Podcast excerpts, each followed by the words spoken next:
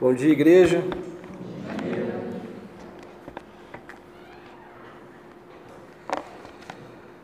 Seja bem-vindo, seja bem-vinda, especialmente você que nos visita, especialmente você que está vindo pela primeira vez, sinta-se em casa. Apenas a título de esclarecimento, nós estamos estudando o Evangelho de João e o fazemos forma expositiva e contínua, né, sequencial. E estamos no capítulo 8. Hoje o texto em questão, que será lido, exposto, está em João 8, a partir do verso 12. João 8, 12. Acompanhe comigo ou também acompanhe na tela. Falando novamente ao povo, Jesus disse: Eu sou a luz do mundo. Quem me segue nunca andará em trevas, mas terá a luz da vida. Os fariseus lhe disseram: Você está testemunhando a respeito de si próprio. O seu testemunho não é válido. Jesus respondeu: Ainda que eu mesmo testemunhe em meu favor, o meu testemunho é válido, pois sei de onde vim e para onde vou, mas vocês não sabem de onde eu vim nem para onde eu vou. Vocês julgam por padrões humanos. Eu não julgo ninguém. Mesmo que eu julgue, as minhas decisões são verdadeiras, porque não estou sozinho, estou com o Pai que me enviou. Na lei de vocês está escrito que o testemunho de dois homens é válido. Eu testemunho acerca de mim mesmo, a minha outra testemunha é o Pai que me enviou. Então eles perguntaram: Onde está o seu Pai? Respondeu Jesus: Vocês não conhecem nem a mim, nem ao meu Pai. Se me conhecessem, também conheceriam a meu Pai.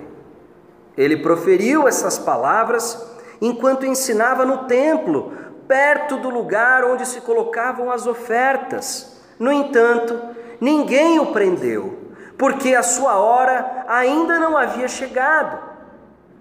Mais uma vez, Jesus lhes disse: Eu vou embora, e vocês procurarão por mim, e morrerão em seus pecados. Para onde eu vou, vocês não podem ir. Isso levou os judeus a se perguntarem: será que ele irá matar-se? Será por isso que ele diz: para onde eu vou, vocês não podem ir? Será que é por isso?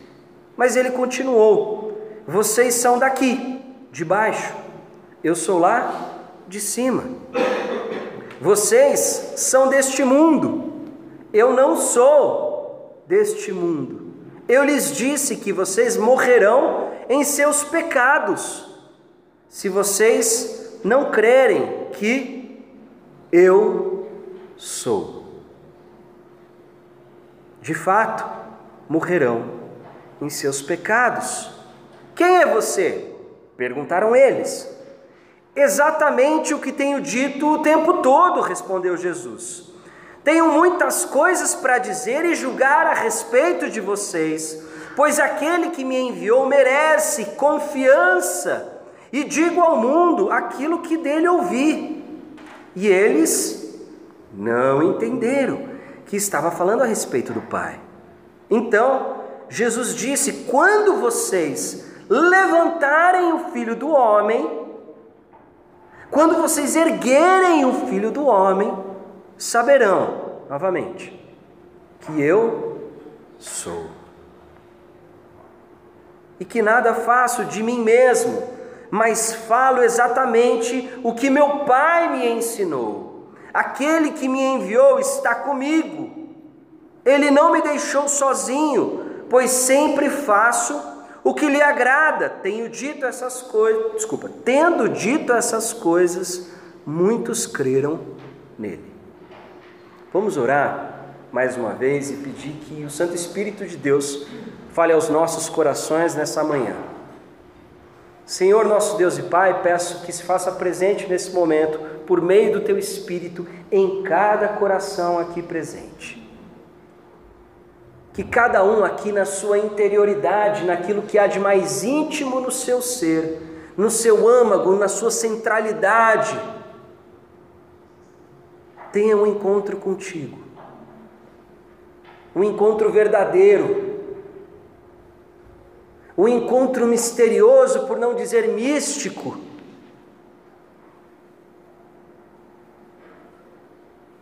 Um encontro onde nossas fraquezas, nossas debilidades, nossa finitude, nossa fragilidade será exposta a cada um de nós.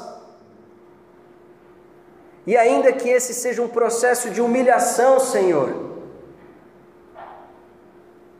que venhamos a te encontrar. Porque o teu próprio Filho Jesus disse que aqueles que se humilham serão exaltados. Senhor, se faça presente no nosso meio, apesar das nossas limitações, nos ensinando, cuidando de nós, testemunhando no nosso interior através do Teu Espírito para que sejamos transformados e feitos cada vez mais à imagem e semelhança do Senhor. Que nos tornemos mais parecidos com o teu filho Jesus. Se faça presente apesar das nossas limitações, seja daqueles que escutam, seja daquele que fala. Essa é a nossa oração. Esse é o nosso clamor. E o fazemos no nome e no poder do Senhor Jesus. Amém.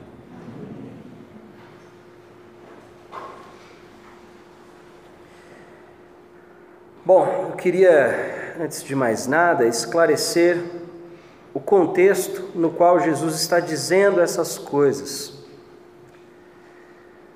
Melhor, antes disso, um pouco, vale a pena explicar é, qual é a ênfase, qual é o grande tema do Evangelho de João. Não que seja muito distinto do tema dos outros evangelhos, ou muito distinto de qualquer outra parte da Bíblia, mas quando nós vamos para o fim do livro, nós encontramos uma declaração muito é, clara do autor, daquele que registrou esses episódios. E ele diz que isso foi registrado dessa maneira, para que todos venham a crer que Jesus é o Cristo, é o Messias, é o Filho de Deus. E durante muitos anos eu lia isso e me parecia um tanto quanto óbvio, e, e, e talvez até algo que poderia ser dispensado. É, é óbvio que está um livro na Bíblia falando de Jesus, é óbvio que é para falar que ele é o Cristo. Mas ingenuidade e, obviamente, falta de esclarecimento da minha parte, porque não é óbvio. Não é óbvio que Jesus é o Filho de Deus, não é óbvio que ele é o Messias, porque se fosse óbvio, se fosse algo natural, se fosse algo que para nós fosse intuitivo, o mundo seria muito diferente.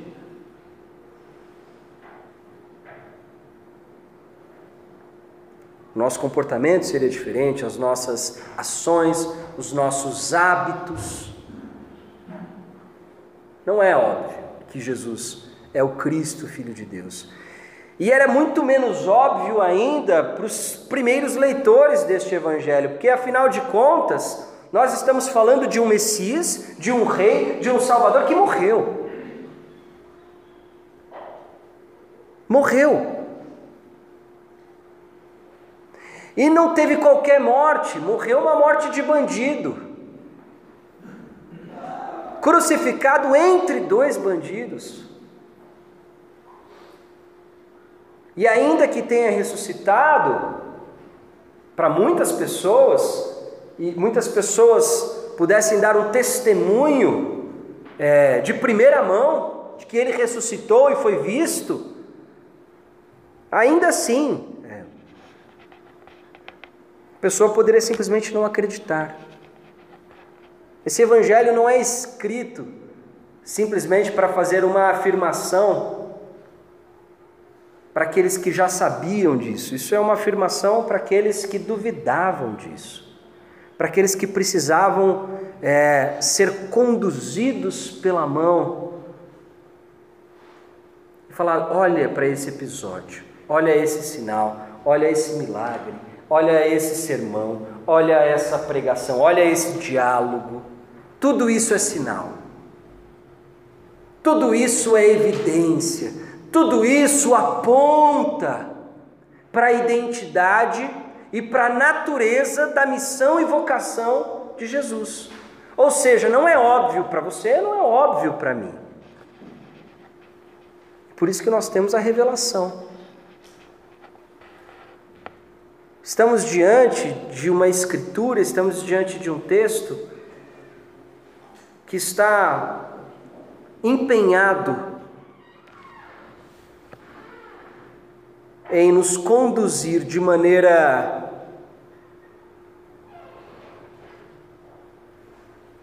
magistral, de maneira inclusive muito sofisticada, porque o texto joanino possui algumas camadas de significado. Ele não é um texto é, composto da maneira como um homem moderno iria compor. Um texto científico, descritivo,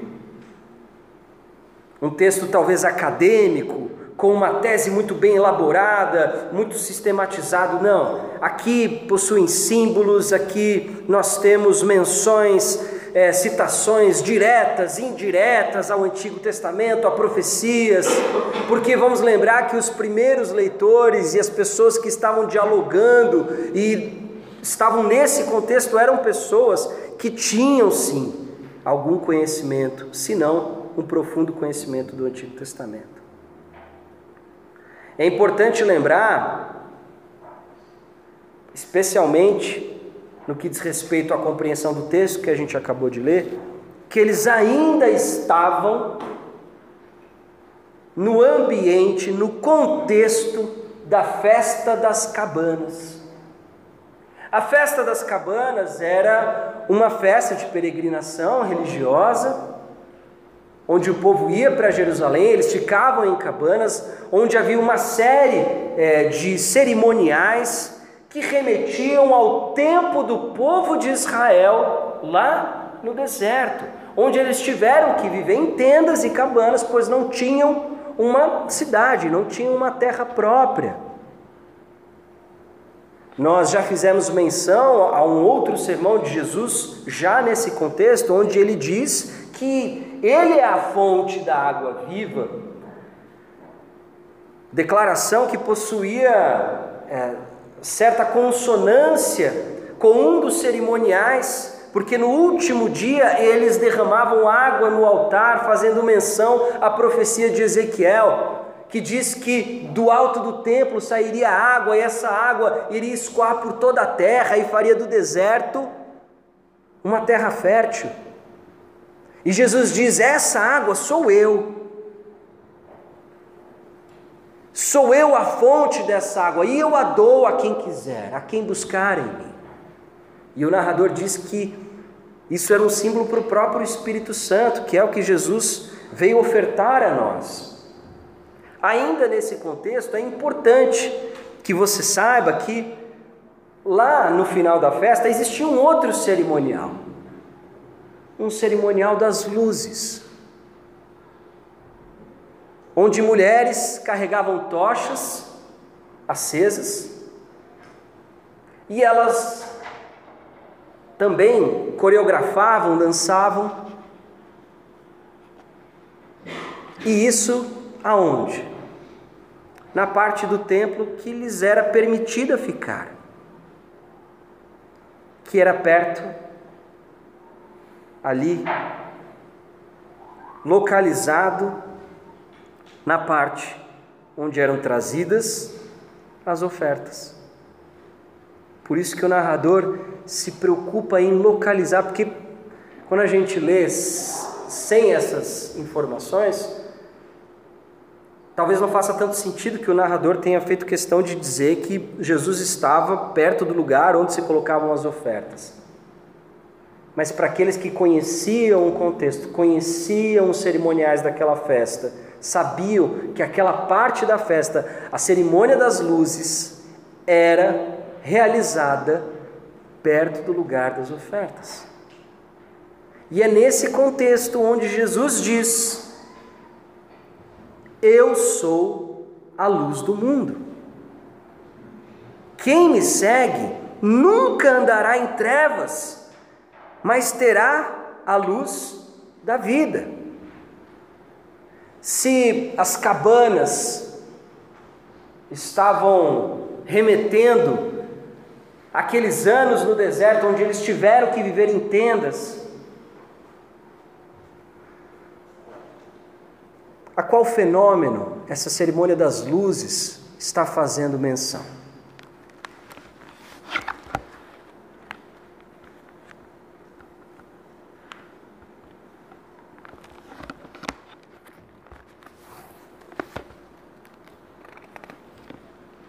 Acompanhe comigo em Êxodo 13.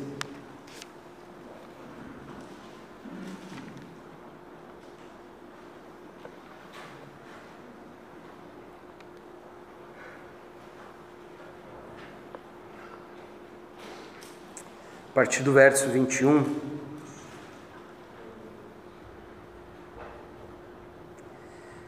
Aqui, obviamente, nós estamos no episódio que está descrevendo a saída do povo de Israel da terra onde eles eram escravos lá no Egito, onde eles iriam durante 40 anos depois, eles iriam é, ser peregrinos no deserto, mas eventualmente chegariam a terra de Canaã, a terra prometida, símbolo de sua salvação e pertencimento. Olha que interessante, diz o texto: Durante o dia, o Senhor ia adiante deles numa coluna de nuvem para guiá-los no caminho, e de noite, numa coluna de fogo para iluminá-los, e assim podiam caminhar de dia e de noite. A coluna de nuvem não se afastava do povo de dia, nem a coluna de fogo de noite. Um pouco mais para frente,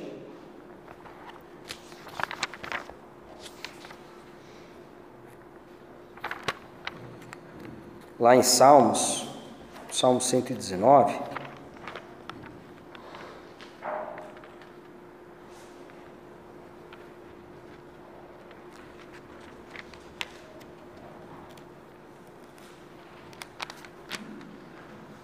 No verso 97, diz assim: Desculpa, no verso 105: A tua palavra é lâmpada que ilumina os meus passos e luz que clareia o meu caminho.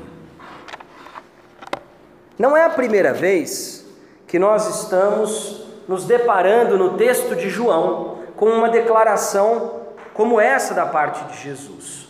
Em outros pontos, essa declaração a respeito da luz fazia menção, de certa forma, a um movimento de trazer à tona os pecados do povo.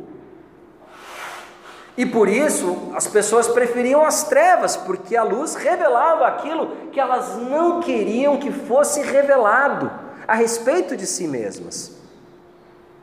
Nós não estamos falando apenas, e a nossa tendência, por conta de certos vícios da nossa religiosidade, a gente sempre pensa em pecado como necessariamente uma transgressão pontual da qual provavelmente eu me envergonho e não quero que ninguém fique sabendo que eu faço isso. Mas muito antes disso, existe a nossa condição pecaminosa. Quando nós não entendemos isso, nós entendemos o pecado apenas numa dimensão pontual. E quando nós entendemos o pecado apenas pontualmente, nós achamos o seguinte: ah, hoje eu fiz isso, hoje eu pequei. Ah, passou-se um dia, hoje eu não fiz mais aquilo, eu não xinguei ninguém, eu não é, olhei pornografia, eu não fofoquei, eu não falei mal de ninguém, eu não me aborreci, ou seja, eu não fiz nada disso, eu não pequei. Ah, você está em pecado? A gente pensa que é algo que eu estou fazendo agora. Uma transgressão pontual, é, indiscutivelmente imoral para todos.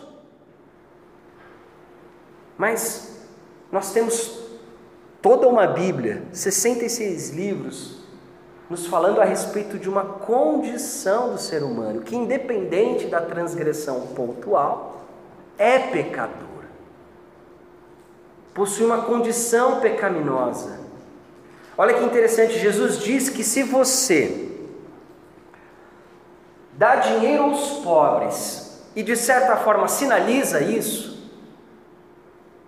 toca o sino, faz alarde para isso. Nos nossos dias hoje seria algo como tirar uma foto e postar: olha eu fazendo uma boa ação.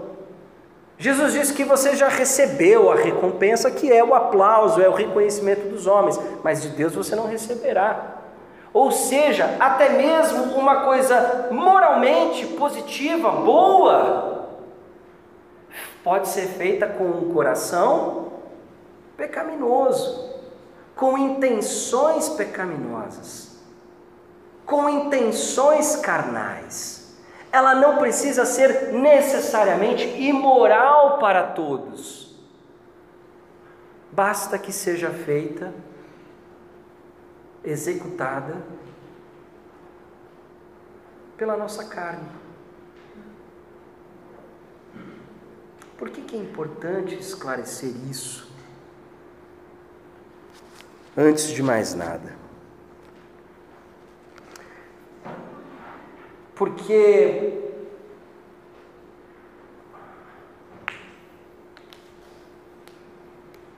se eu não esclarecer isso, talvez o que Jesus está dizendo não faça tanto sentido. Porque, como a gente estava vendo, né, falando agora há pouco a respeito dessa dessa propriedade da luz de Jesus, da luz divina que traz o pecado à tona, né? Não é só o pecado pontual que eu estou escondendo, mas é também a minha condição de pecador. E por condição de pecador, entenda o que? Insuficiência, incapacidade de governar a si mesmo e sua vida. Não é essa a maior das ofensas que nós podemos é, ouvir, você é incapaz de ser dono do seu próprio nariz. Você é incapaz de governar a sua própria vida.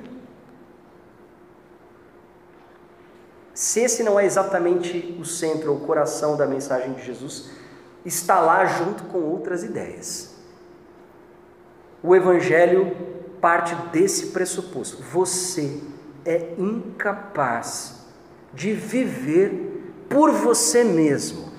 Você é incapaz de conseguir discernir o que é o bem e o que é o mal por si mesmo. Então, quando nós, em outros capítulos, especialmente no capítulo 3, temos essa informação de que a luz de Jesus é rejeitada porque as pessoas não querem que sua finitude, sua fraqueza, sua fragilidade, sua pecaminosidade seja exposta, seja revelada.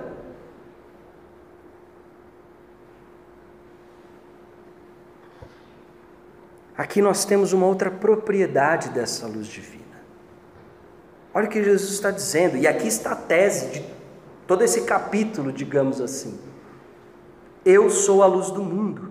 Quem me segue nunca andará em trevas, mas terá a luz da vida. Por que andará em trevas? Novamente, esse vocabulário muito associado a um vocabulário religioso, trevas, luz, salta aos nossos olhos como algo místico, esotérico. Porque até mesmo outras tradições espirituais usam esses termos.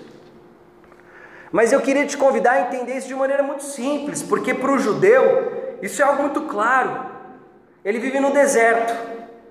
E a história do povo deles, aliás, a maneira deles entenderem a própria história, seja como indivíduo, seja como povo, é baseado nessa narrativa estrutural ou estruturante da história deles.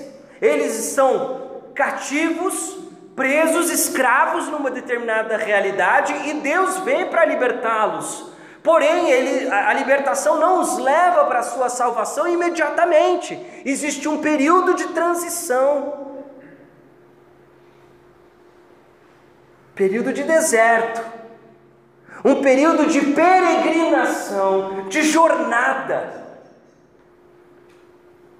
A vida espiritual deve ser entendida nesses termos porque eles entendiam dessa forma, Jesus entendia dessa forma. E quando Jesus está dizendo, Eu sou a luz do mundo, aquele que me segue não andará em trevas, não vai peregrinar, não vai passar por este momento intermediário, que é a vida, a qual todos estamos expostos, da qual todos participamos, não fará isso sem a ausência da luz porque também é difícil de entender a importância da luz, porque nós temos uma coisa chamada energia elétrica.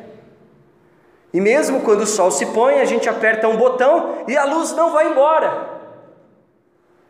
Não para eles. O que era também especialmente perigoso num lugar onde os animais peçonhentos apareciam exatamente durante a noite. Cobras, escorpiões, e vamos lembrar que não existiam botas, eram sandálias, se muito. Quando Jesus diz: Eu sou a luz do mundo, Ele está dizendo, lembram? Aliás, Lembram que essa cerimônia das luzes, ao que ela está remetendo, a qual episódio da nossa história? O nosso povo no deserto, sendo liberto do cativeiro da escravidão. Era necessário uma coluna de fogo, e essa coluna de fogo não era simplesmente um tipo de fenômeno sobrenatural, era a presença do próprio Deus, porque diz o texto que Deus ia à frente do povo de dia, como a nuvem, de noite, como a coluna de fogo. Eu sou a luz do mundo. Quem me segue nunca andará em trevas, mas terá a luz da vida. Jesus está dizendo que a vida nada mais é do que uma jornada uma peregrinação no escuro. Se não for Ele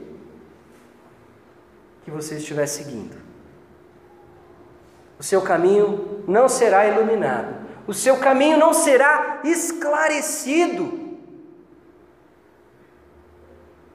Você estará refém das trevas da escuridão, e aqui não estamos falando em trevas num sentido místico ou esotérico, ou que de certa forma faz uma alusão direta a, a algo tenebroso, infernal. Estamos falando da escuridão, ausência de luz. A vida sem Jesus é uma vida nas trevas. E é importante no no mundo antigo, mas especialmente no Evangelho de João, ver e compreender e crer fazem parte de um mesmo processo. Se eu não vejo, eu não compreendo. Se eu não vejo, não posso entender. Ver e entender estão relacionados. Viver num mundo de sombras, de trevas, é viver num mundo sem entendimento, inclusive intelectual. sem capacidade de discernir sobre as coisas que estão diante de mim. Qual decisão tomar? Não é à toa que nós, consequentemente, somos enganados, somos ludibriados, somos iludidos, porque não temos discernimento.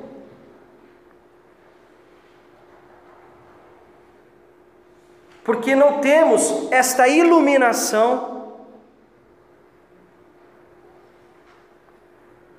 fundamental, essencial, interior, que é o próprio Jesus.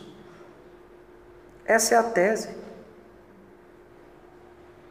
A vida é uma peregrinação no escuro. Enxerga quem me segue. E me segue, eh, já expliquei isso alguns domingos atrás, mas eu faço questão de, de retomar essa ideia, até pensando naqueles que nos visitam. Seguir é imitar, tá? Seguir, crer, imitar são termos praticamente intercambiáveis. Jesus está dizendo: aqueles que me imitam aqueles que me tomam como mestre, esses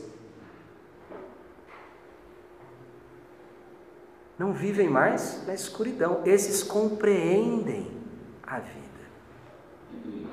E aí talvez você pense, poxa, mas eu não, eu tenho uma, tenho, não tenho dificuldade nenhuma em ver, eu não tenho dificuldade nenhuma em ponderar, em entender, aliás, eu sou uma pessoa até bem esclarecida talvez até com muitos diplomas na parede. Por que não? Agora me diz uma coisa: para alguém que nunca viu a luz, sabe o que é a escuridão? Ou sabe que é cego?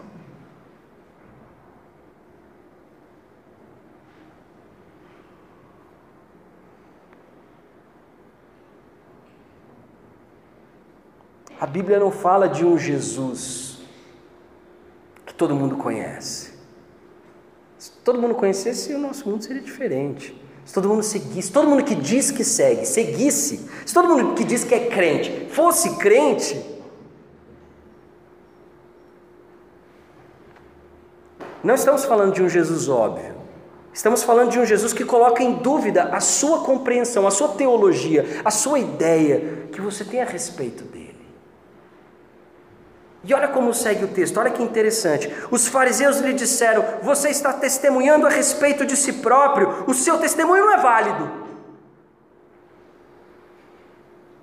Jesus respondeu: Ainda que eu mesmo testemunhe em meu favor, o meu testemunho é válido, pois eu sei de onde vim, para onde vou, mas vocês não sabem de onde vim nem para onde vou. Olha o que Jesus está dizendo. Eles pedem uma prova. Olha, você precisa de mais testemunhas, porque o seu testemunho não é válido. A linguagem já adquire um componente jurídico.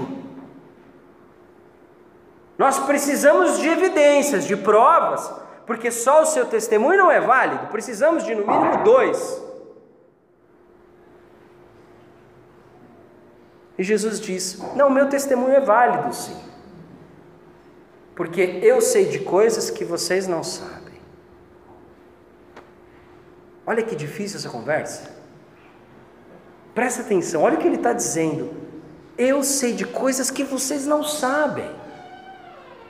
Vocês acham que vocês sabem muito, vocês acham que vocês conhecem muito sobre religião, muito sobre Deus, mas eu sei de coisas que vocês não sabem.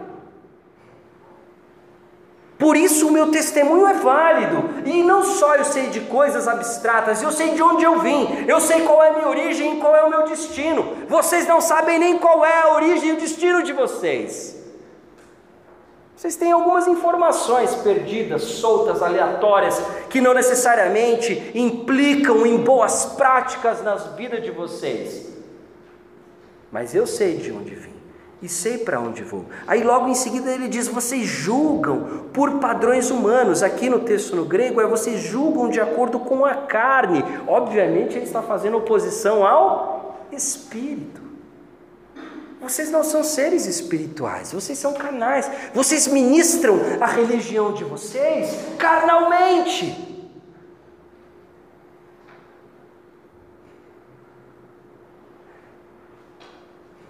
Vocês manipulam as, as teologias, as formulações teológicas, as regras, as leis, os rituais carnalmente. Não à toa que o juízo de vocês é de acordo com a carne e não de acordo com o espírito. E carne, por favor, não entendam dentro de uma dicotomia que se apoderou do nosso pensamento, que tem suas raízes no pensamento grego. Nós estamos falando de matéria contra aquilo que é imaterial.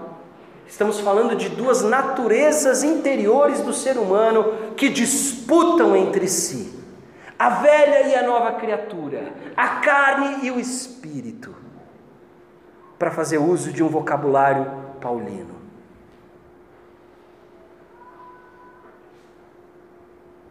Ele está dizendo: vocês julgam de acordo com a carne. Quando ele diz aqui, eu não julgo ninguém, ele está. É, é uma expressão um pouco difícil de traduzir, mas a melhor tradução seria algo do tipo: vocês julgam por padrões humanos. Eu não julgo ninguém por padrões humanos. Seria mais ou menos isso. Ele estaria usando o julgar naquele sentido, porque obviamente ele tem a prerrogativa de juiz. E mesmo que quando julgo as minhas decisões são verdadeiras, porque não estou sozinho, estou com um Pai que me enviou. As, o meu juízo, o meu discernimento, o meu entendimento é feito não de acordo com a minha experiência histórica. O que Jesus está dizendo é: o tamanho que eu tenho diante de vocês parece que é o mesmo tamanho de vocês, a mesma extensão de vida as mesmas limitações humanas, mas eu preciso dizer: eu não sou o que vocês estão vendo. E para que vocês entendam quem eu sou, eu preciso que vocês me sigam e me obedeçam. E tomem a minha palavra como a verdade, e aí sim vocês me conhecerão. O texto que a gente leu há poucos domingos atrás. É isso que ele está dizendo. Eu não julgo com os mesmos critérios. E aí ele faz menção a questão dessas duas testemunhas e que é, ele e o pai seriam duas testemunhas, e eles perguntam: onde está o seu pai? E Jesus responde: vocês não o conhecem, vocês não conhecem nem a mim, como conheceriam o meu pai? E aqui novamente, aqui no caso que ele localiza geograficamente onde estava sendo, onde essas coisas estavam sendo ditas, que era no local onde se depositavam as ofertas, que era perto do pátio das mulheres, onde eram realizadas as cerimônias das luzes. Mais uma vez, Jesus lhe disse: Eu vou embora e vocês procurarão por mim e morrerão em seus pecados. Para onde vou, vocês não podem ir. Isso levou os judeus a se perguntarem se ele estava cogitando um suicídio. Mas ele continuou: vocês são daqui. Olha, Jesus estabelecendo novamente uma distinção: vocês são daqui, eu sou de lá. Vocês são de baixo, eu sou de cima. A relação que podemos ter não é uma relação de concordância. Eu falo algumas coisas para vocês e aí vocês vão lá, pensam, é, eu acho que esse cara tem razão, então acho que eu vou obedecê-lo. Não é, essa, não é essa relação que é possível com Jesus. O que ele está dizendo, nossas naturezas são distintas. A única relação que é possível entre nós é uma relação onde você se submete a mim e me obedece em fé.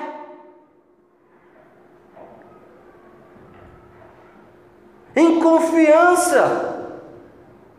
Não é à toa que o narrador elogia os samaritanos no capítulo 4, quando eles se convertem a Cristo apenas pelo fato de Cristo pregar para eles, diferente dos judeus, onde Jesus tinha que ficar realizando milagre atrás de milagre.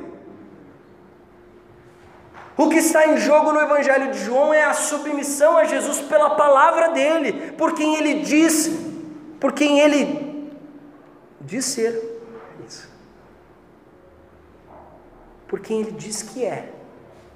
É isso que está em jogo. Não está em jogo aqui a questão se Jesus te agrada, se ele atende aos teus pedidos, se Ele dá a você aquilo que você tanto deseja, se Ele faz você se sentir de um determinado jeito, se Ele sequestra você emocionalmente e aí você de repente está nas nuvens sentindo uma série de arrepios e emoções. Não é isso que está em questão. O que está em questão é, diante dele, diante da palavra dele, você é alguém que se submete, ou você é alguém que pede provas. Espera aí, seu testemunho não é válido. O que mais você tem com você? Quem mais você tem com você? Que testemunhe que o que você está dizendo é verdadeiro. Os homens pedem por provas. Mas pelo que que Jesus pede? Verso 24: Eu lhes disse que vocês morrerão em seus pecados, se vocês não crerem que eu sou. De fato, morrerão em seus pecados. Os homens pedem provas e Jesus pede fé. Os homens pedem demonstrações. E Jesus está dizendo: essa relação não dá certo, porque essa é uma relação onde você continua no controle, onde você continua no comando, onde você continua sendo o Senhor sobre o que é o certo e o errado, o juiz sobre o bem e o mal. Você não está admitindo em arrependimento que você não é capaz de sentar nessa cadeira. A relação que é possível entre nós é uma relação onde você se rende a mim, onde você desiste de avaliar se aquilo que eu estou dizendo é bom ou não.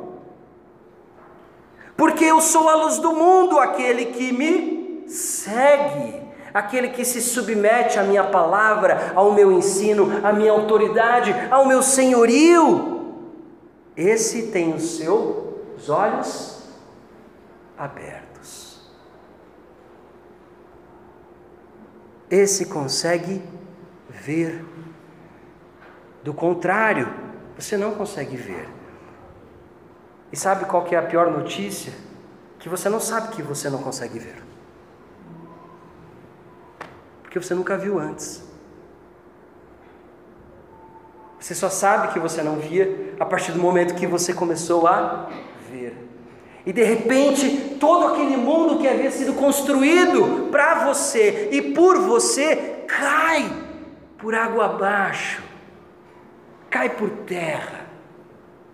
E você olha e fala assim: não, tudo que eu acreditava, tudo que eu achava que era sólido, verdadeiro, não era. Os relacionamentos que eu achava que eram verdadeiros, os valores que eu achava que me levariam ao sucesso e à felicidade, aquilo que eu passei a minha vida toda investindo, não era verdade, era de barro, era de pedra, era de metal, eram imagens, eram estátuas que eu, na minha incredulidade, no meu pecado, elegi como deuses, como ídolos quando seus olhos são abertos, isso tudo cai por terra. E agora você pode dizer, como disse Jó: Antes eu conhecia de ouvir falar, mas agora os meus olhos te veem. Se converter a Cristo é isso.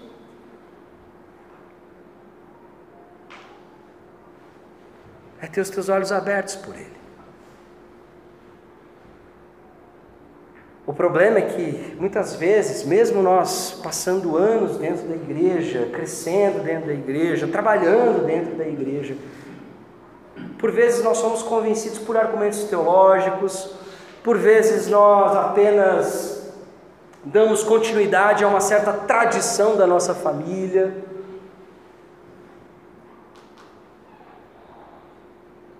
Por vezes nós vamos porque a gente gosta da música ou gosta do que o pastor fala porque faz se sentir bem.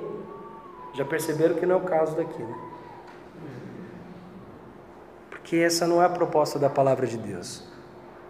Se você me encontrar um texto de autoajuda aqui na Bíblia, eu calo a boca, eu fico quieto, mudo o meu jeito. Agora, até onde eu vi, não é isso. A palavra de Deus é uma constante afirmação de que você é incapaz, sem Deus, você está nas trevas. E um dos sintomas das trevas é: então qual que é? Me dá uma prova de que o que você está falando é de verdade, é verdadeiro, como é que eu posso saber disso? Mas eu peço isso para Jesus, ou eu peço isso para Deus, ou eu peço isso para não sei quem, e não ganhei. Porque antes, quando eu estava na igreja, eu fiz um monte de coisa e Deus depois deixou eu passar por um monte de coisa ruim. Que Deus é esse? Por que, que Deus me faz passar por isso? Porque na igreja está cheio de gente hipócrita. Sim, a começar deste que vos fala. Alguém tem ilusão de que tem outro tipo de pessoa aqui dentro? Mas nós estamos aqui porque nós sabemos que somos hipócritas. Porque sabemos que, muito, na maioria das vezes, aquilo que a gente fala não corresponde àquilo que nós somos. É por isso que nós estamos aqui. Porque Jesus é quem nos diz isso. E eu preciso de um Senhor, porque eu estou admitindo, eu não sei viver. Eu não sei quais são as melhores decisões. Eu não sei educar meu filho. Eu não sei amar minha esposa.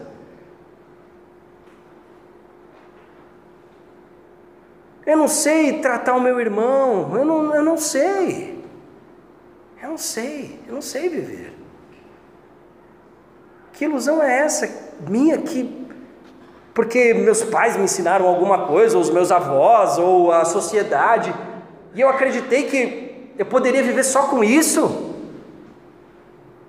Como que eu posso, repito, eu digo isso com frequência, mas eu acredito que vale a pena repetir. Como eu posso atribuir sentido à minha vida se eu não sou capaz de dá-la a mim mesmo?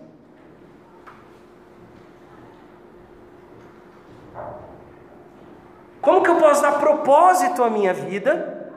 Ok? Estabelecer quais são as metas, os sonhos, aquilo que vai me fazer feliz. Como que eu posso fazer isso se eu não posso me dar a vida? Se eu não sou fonte da vida. E quando Deus fizer assim, foi. E eu não tenho nada a dizer a respeito. Ou seja, o propósito, o sentido, o significado dela devem me preceder.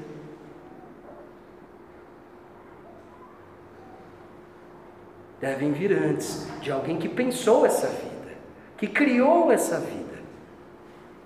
Ou nós temos a ilusão de que somos criadores dela. Ainda que possamos ser participantes no processo.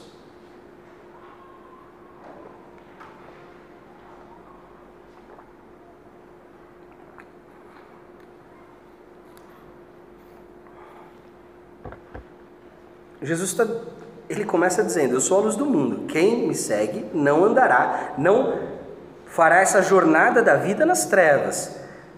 Terá o seu caminho esclarecido, iluminado por mim, assim como o próprio salmista diz lá no Salmo 119: A sua palavra é lâmpada para os meus pés.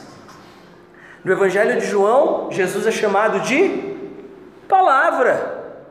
E agora ele é chamado de luz, remetendo a todos estes símbolos do Antigo Testamento para descrever sua vocação. Ele não é meramente um candidato a líder de um, de um gueto insignificante no Império Romano.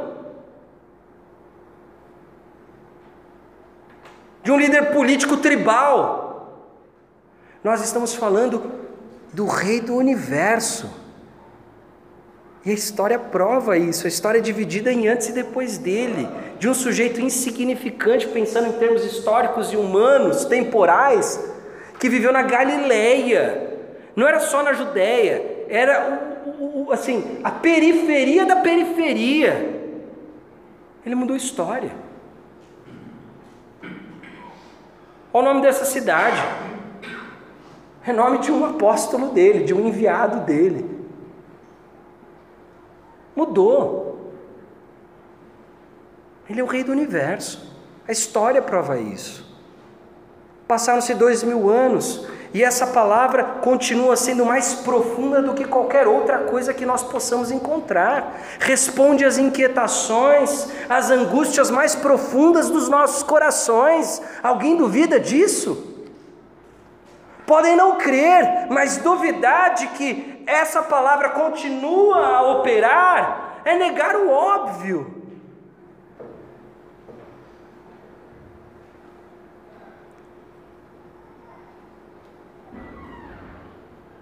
E Jesus diz: Olha, eu sou a luz do mundo.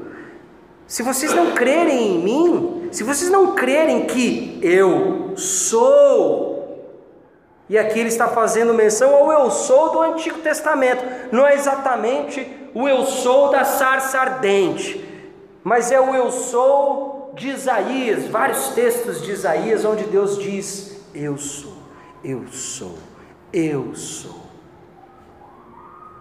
Jesus está dizendo: Eu sou. Mas quem é você? Exatamente quem eu tenho dito o tempo todo. Eu sou. Mas eles, desculpa, antes ainda, tenho muitas coisas para dizer, julgar, discernir a respeito de vocês. Pois aquele que me enviou merece o quê? Confiança. Vocês estão pedindo provas, mas nós estamos pedindo confiança. Vocês estão pedindo de acordo com a carne e o interesse de vocês, e nós estamos pedindo que vocês se rendam. Do contrário, vocês morrerão nos seus pecados. Vocês morrerão de acordo com a natureza pecaminosa de vocês. Essa é a questão aqui. Mas eles não entenderam. Vocês veem que essa questão de entender, de perceber, de ver, ela é presente em todo o Evangelho de João? Para aqueles que estão acompanhando a série, vocês conseguem perceber? Isso está o tempo todo lá? O entendimento, eles não entendem, eles não sabem, eles não creem, eles não veem essa, é, esse contraste está lá presente o tempo todo. E também está presente o tempo todo uma ideia de que primeiro você deve confiar. E então, depois, você terá alguma compreensão. Primeiro vem a confiança, primeiro vem a rendição, primeiro vem a desistência do seu projeto de autoglorificação ou do seu projeto de rebeldia, ou do seu projeto soberbo, altivo, onde você tem as opiniões, o que eu acho, a minha opinião, porque a partir do que eu vivi, do que eu fiz, do muito que eu conquistei. Desse jeito você não conhece Jesus. Você conhece Jesus na rendição, na desistência, no não sei. Ainda assim estou aqui aos teus pés, porque só tu tens as palavras que são a minha vida.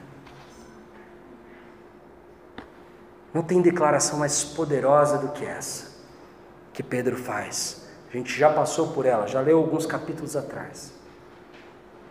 Não tem uma justificativa racional, vocês percebem isso?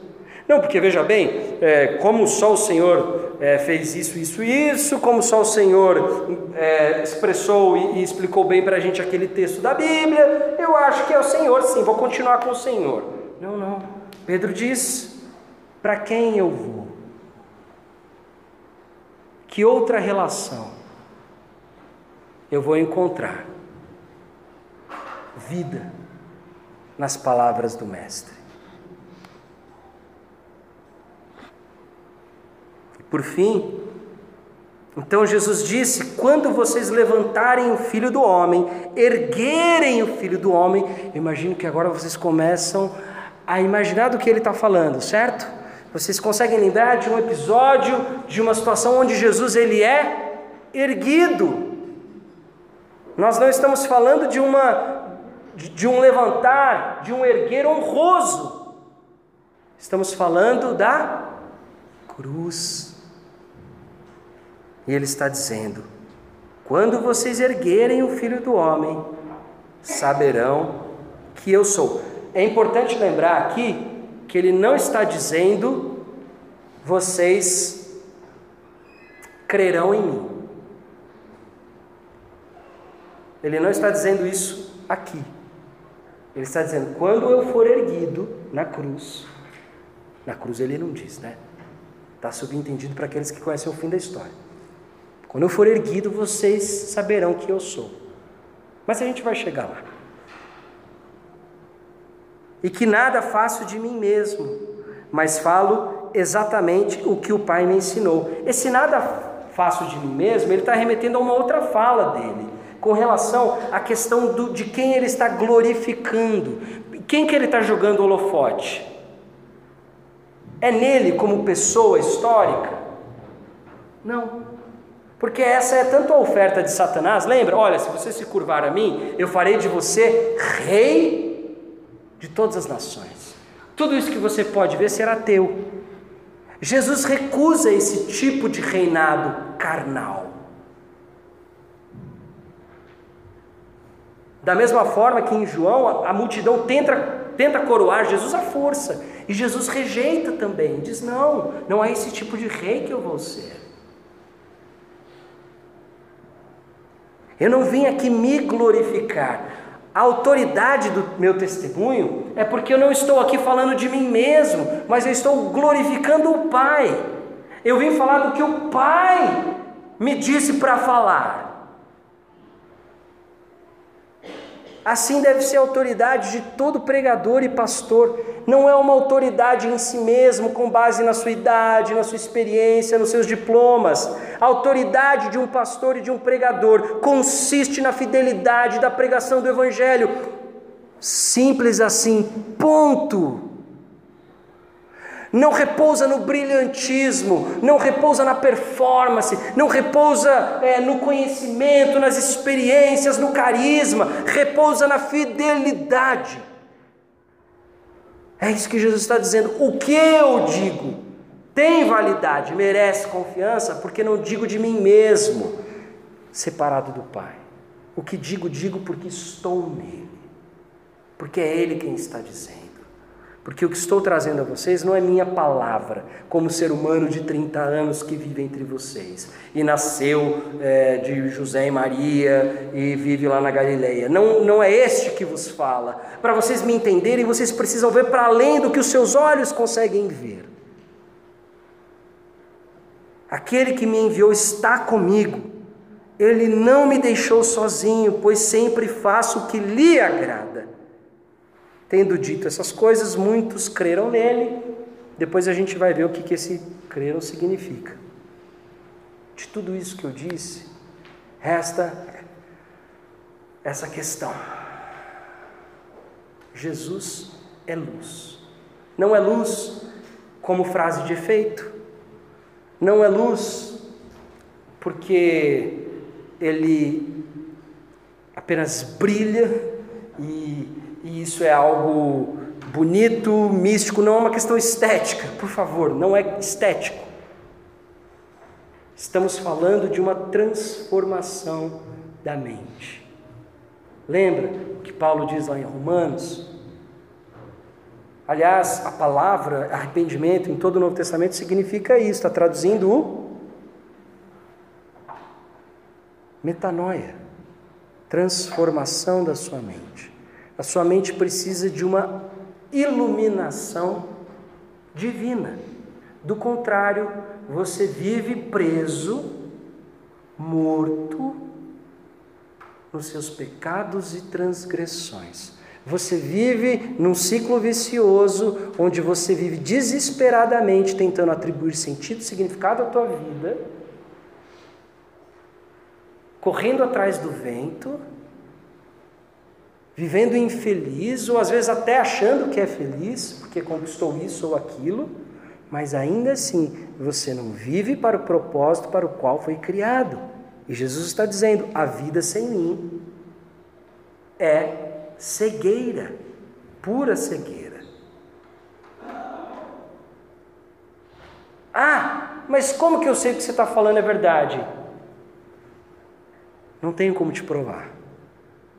Você tem que seguir, você tem que obedecer, você tem que crer. Aliás, breve esclarecimento: crer, fé, crer, obedecer são sinônimos na Bíblia, tá? Confiar. Esse fé que a gente aprende, o importante é você acreditar em Jesus. Não, não é essa fé, tá? Isso é, um, isso, é um, isso é um problema semântico. A palavra foi perdendo significado ao longo da história. Isso é um problema linguístico. A fé da Bíblia não é a fé de acreditar. Ah, eu acredito em Jesus, eu estou salvo. Não, não é isso. Fé, crer, é submissão à palavra, é obediência, é confiança, é um acreditar ativo e não passivo. É como, como se você dissesse para mim: Poxa, vai lá naquele restaurante é, que é muito bom, você vai gostar. E porque eu confio que você gosta de mim, porque eu confio que você conhece o meu gosto, porque eu confio que você sabe o que é melhor para mim, eu vou lá e naquele restaurante que você indicou. Isso é confiança, eu confio na tua palavra. Fé, obviamente, guardadas as muitas e enormes devidas proporções, é isso. É você acreditar, confiar tanto no amor de Deus por você que você toma a palavra dele como certa se rende a Ele e se submete a Ele. Eu queria encerrar com duas citações. Uma é do próprio Santo Agostinho, que talvez tenha sido um dos que melhor entendeu isso na história do pensamento ocidental. Nas suas confissões, que também é um dos seus textos principais e um dos seus textos mais maduros. Para quem não sabe, Agostinho já era um sujeito muito bem sucedido na vida. Ali no final do Império Romano, ele tinha um, um cargo é, muito importante já, era um sujeito muito erudito, era um sujeito com muito conhecimento. E a conversão dele não foi uma conversão de um desesperado ou de alguém que estava lá no fundo do poço. Foi uma conversão muito interessante, porque a conversão dele se consiste, e ele entende isso muito bem, na humilhação de todo o seu entendimento, de todo o seu intelecto, de toda a sua erudição. Em vários pontos, inclusive nas próprias confissões, ele vai dizer: Poxa, eu achava a Bíblia um texto tosco, porque perto da escrita de Cícero, de Virgílio, de Aristóteles. Aquilo era um texto mal escrito. Mas um dia o Espírito Santo o tocou e ele pôde ver para além das palavras, mas entendeu o que elas estavam comunicando. Olha que interessante, de certa forma, esse texto faz alusão a isso. Mas incitado por aqueles livros a voltar para mim mesmo, Penetrei no meu íntimo, conduzido por ti. Está falando de Deus. Conduzido por ti. E consegui, porque tu te tornaste meu auxílio. Ou seja, eu não consigo me conhecer. Eu não sei quem eu sou. Eu não sei quais são as minhas debilidades. Eu não sei quais são as minhas limitações. Eu não sei qual é o impostor que vive em mim e eu tento usar para provar que eu sou alguma coisa. Eu não sei a não ser que o Senhor me conduza ao meu íntimo, me tome pela mão e me leve para que eu mesmo possa me conhecer. Essa é a luz que ilumina, não é só um caminho externo, mas é um caminho interior, em direção aos nossos corações. Penetrei no meu íntimo conduzido por ti e consegui, porque tu te tornaste meu auxílio. Penetrei e vi pelo olhar de minha alma, pelo que vale acima do próprio olhar de minha alma, acima de minha mente, uma luz imutável. Não esta luz ordinária e visível por qualquer carne, nem uma maior, mas do mesmo gênero, como se brilhasse com muito mais claridade e ocupasse todo o espaço Vou tomar liberdade de pular um pouco. E mais para frente ele diz: E quando te conheci pela primeira vez, tu me levantaste para que eu visse que o que eu via era, que eu, o vidente, não era. Meio difícil, mas eu explico. E quando eu te conheci pela primeira vez, tu me levantaste para que eu visse, obviamente de uma posição privilegiada, para que eu visse que o que via era que eu, o vidente, aquele que via, não era. Estava morto, não existia. O que Deus me mostrou, através da Sua luz, é que eu mesmo, por mim mesmo, não era nada.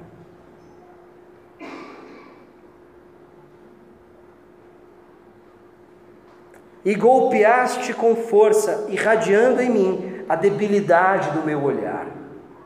E estremeci de amor e de horror, e descobri que estava longe de ti, no reino da dessemelhança, fazendo obviamente alusão ao fato de que ele não era imagem e semelhança de Deus naquele momento. E descobri que estava longe de ti no reino da dessemelhança, como se ouvisse tua voz dizer do alto: Eu sou alimento dos grandes, cresce e me mastigarás, e não me mudarás em ti como o alimento de tua carne, mas tu mudarás ainda que eu seja o teu alimento. Não serei eu a ser transformado dentro de você, mas você transformado em mim. E reconheci que educaste o homem pela sua iniquidade e fizeste minha alma se desfazer como uma teia de aranha, e disse: Por acaso é nada a verdade se não se expande por espaços finitos ou infinitos, e tu clamaste de longe, sim, certamente eu sou aquele que é. E eu ouvi, como se ouve no coração, e absolutamente não havia como duvidar. Teria sido mais fácil duvidar de minha vida do que da existência da verdade, que se mostra aos intelectos através das criaturas. Seria mais fácil duvidar de mim do que da tua verdade, da tua palavra. Poucas pessoas descreveram tão bem o que é o encontro com Jesus, o que é ter os teus olhos abertos, poder ver. Através dessa luz eu vi que na verdade tudo até então era mentira. Eu não era de fato. Sem Cristo aquilo era morte, não era vida. E agora que eu vejo, para mim é muito mais fácil acreditar na tua palavra do que em mim mais claro, mais evidente para mim é o Senhor do que eu. Isso transforma a minha maneira de viver. A partir do momento que eu sou colocado ali no chão, humilhado, quebrado, isso muda a minha maneira de viver, de me portar, de colocar. Isso é uma mudança estrutural essencial. Sem ela, eu continuo acreditando que eu tenho as respostas, eu continuo acreditando no meu entendimento, no meu intelecto, eu continuo acreditando que eu sou o cara, ou que eu sou a mulher.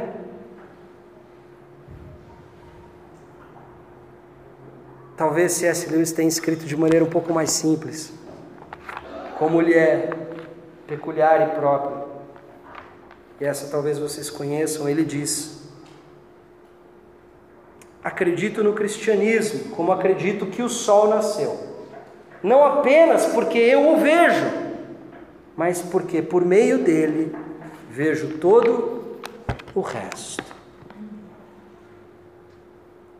Ser um cristão ter Jesus Cristo como seu Senhor não é só acreditar que Ele existiu. Acreditar que Ele existiu, hoje nem mesmo os ateus duvidam de que a pessoa histórica Jesus existiu. Acreditar que Ele é o Filho de Deus e e, e, realizou tudo o que realizou e ainda ressuscitou, até os demônios acreditam. A questão é se por meio dele eu vejo todo o resto. A questão é se ele é a luz do mundo para mim se Ele ilumina o meu caminho, se é Ele quem está à frente, me guiando dia e noite na minha peregrinação no deserto, porque não tenham dúvida disso, a nossa vida hoje não passa de uma peregrinação, estamos em direção a uma terra prometida, a uma esperança gloriosa, onde não haverá choro, onde não haverá lágrimas, onde nossa existência será transformada, reformada, recuperada e irá expressar, refletir a glória de Deus. Mas por enquanto estamos no deserto. Mas não estamos abandonados, porque Ele vai à nossa frente. Para aqueles que o seguem, para aqueles que obedecem a Sua palavra para aqueles que se submetem aos seus mandamentos, para aqueles que usam de fato a palavra como lâmpada para os pés. Não cremos só porque vemos Ele, cremos porque Ele nos permite ver. Essa é a natureza da fé. É uma compreensão de caráter mais profundo, mais íntimo e interior, que nos reforma desde lá de dentro, cumprindo a profecia que já dizia que nos últimos dias, na última era, Deus derramaria o seu espírito e escreveria a sua lei em nossos corações. É isso que Jesus veio fazer.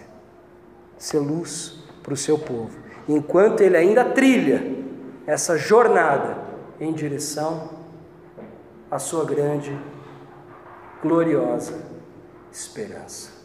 Amém?